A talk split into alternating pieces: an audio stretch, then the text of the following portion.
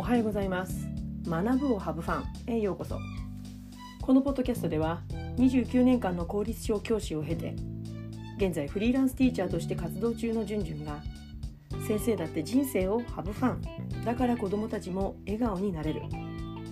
月曜日の朝ワクワクできる先生を増やしたい。そんな思いのもと YouTube、ポッドキャストから情報を発信しています。皆さんおはようございます。え、今週1週間毎日更新をやってみました。毎日更新。うん。久しぶりですね。以前は YouTube の動画を毎日上げていたりしてもしたこともあるんですけれども、まあ、子どもたちに関わる仕事もここに来て一区切りついたので、まあ、無理のない範囲で毎日更新にチャレンジすることにしました。えー、ポッドキャスト、YouTube ともに今まで通りですが、えー、ポッドキャストは朝6時、YouTube は夜8時に配信していますので、チャンネル登録、フォロー、まだの方、ぜひよろしくお願いします。えー、さて今日のテーマは、なぜ教師は悩みを話せないのかについてお話をします。えー、今私ね諸富義彦さんって皆さんご存知でしょうか？大学の先生なんですけれども「えー、教師の悩み」という本を、まあ、書かれている方なんですが、まあ、その方の本を今読んでいる最中なんですねまだ読み終わってなくて途中なんですけれどもでそこに書かれている悩みの例が過去の私の悩んでいたこととあまりにも同じすぎてびっくりしたんですよ。まあ、そういった関連の本今まで読んできたはずなんですけれどもやっぱりなんかこう今になってやっと第三者というか客観的に見れるようになったのか今まで読んでもなんかあんまりしっくりというかああそうかもねみたいな感じだったんですけれどもいやあまりにも同じすぎてびっくりしました。でこれまでね何度も見聞きしていた教師が鬱になりやすいっていう言葉を、まあ、今までだって見てきたはずなのに初めてね、まあ、この本の中に書かれていたんですけれどもいやそうだよねって受け入れることができたんですね。なのでこれまでは確かにそういう部分はあるかもしれないけど私のね考え方の偏り具合で、まあ、なってしまっちゃったところもあるよね。って、まあ、自分にも原因があると感じていた部分があったのででもねいやいややっぱり教師の仕事ってがっつり向き合えば向き合うほど、うん、仕事と自分の生活のバランスを、ま、意識して取っていかないと体と心の両方のバランスを崩しやすいとまあね分かっちゃいたけどなんかこうパーッと霧が晴れたように加点がいったんですよね。でまあこのようなことが書かれていったんですまだ途中ですけどで本に書かれていたこととそれから最近私が行っているこの差しお茶会っていうサービスがあるんですけれども、まあ、それとねつながったことがあったんですね。でまあここ数ヶ月私最近何人かの方と私が行っているこのサービスの一つの無料企画差しお茶会というのが、まあ、るんですけどもそれを行っているんですね。で、まあ、お茶会っていうのをざっくりおお話しすると,、えーと、私と、ね、その参加してくださった方がオンライン上、まあ、Zoom でつながって差しつまり1対1で、まあ、お茶でも飲みながら、まあ、ゆるりと日頃抱えているお悩みや、まあ、私に対する質問をしていただいて、それにお答えするっていう、まあ、そういう企画を行っているんですね。で、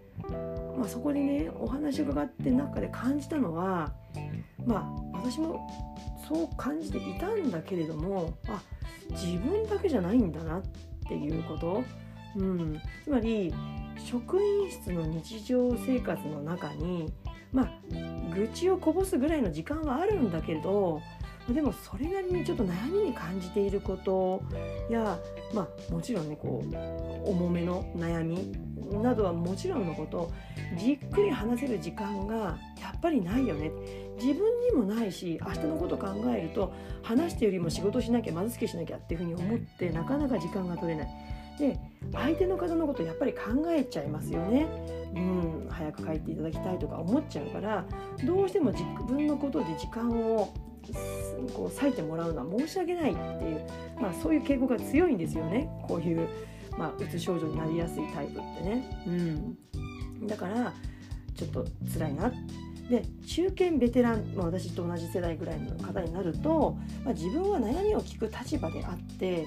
自分の悩みを言うのはちょっと抵抗があるよ、まあ、中堅ベテランだったらもう悩みは自分で解決すべきものだっていうふうに、まあ、思っている方がやっぱりたくさんいらっしゃるっていうことだったんですね。で今日のテーマ「なぜ教師は悩みを話せないのか」っていうことにつながるんですよ。でこのことは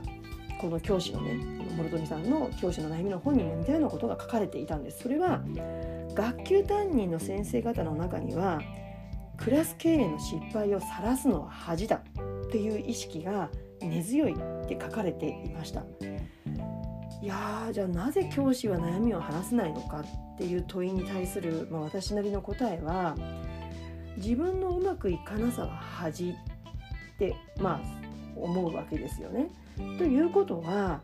他の同僚がクラス経営に悩んでいた時の教師たちの意識の中に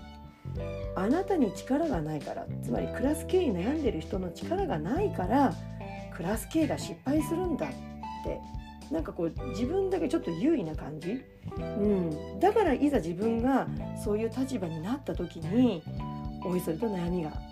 悩みを話すことができない。話しにくいっていう状況に結局自分を追い込んでるんじゃないかっていうことがありました。うん。だからあなたに力がないからクラス系が失敗するんだって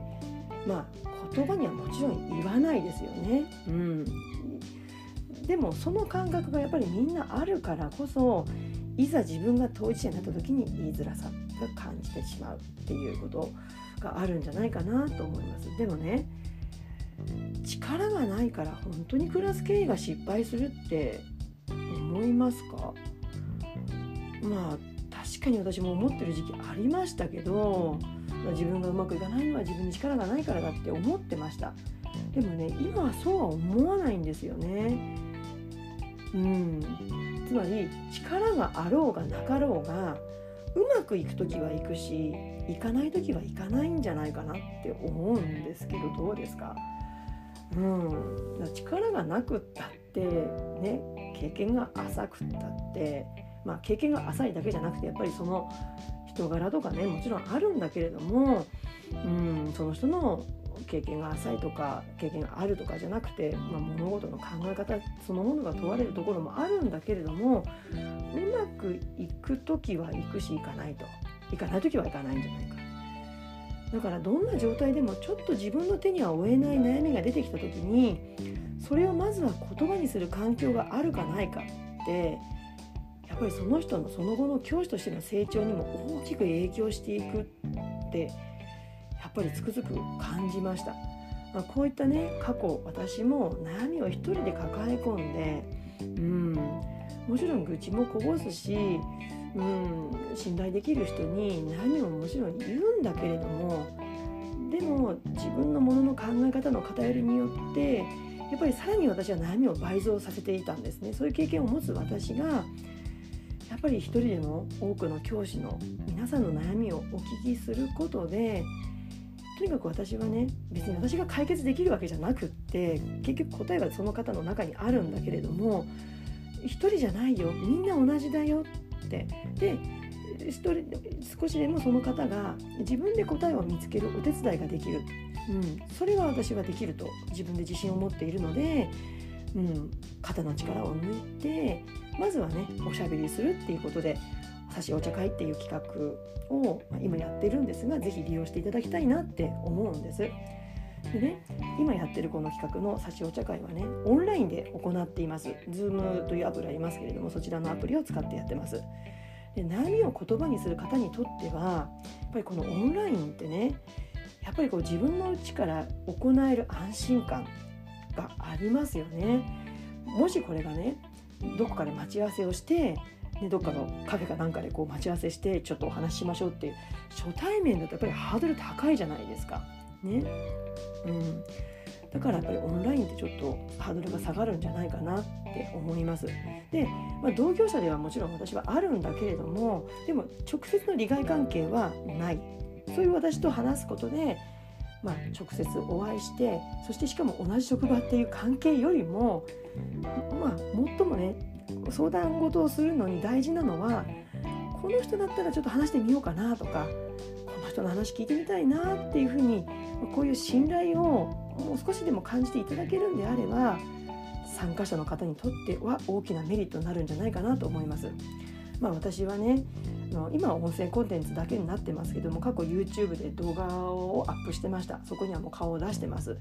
なのでそういう発信活動をしている私は表に顔も出してますし、うん、だ立場上ね逃げも隠れもしませんしできません。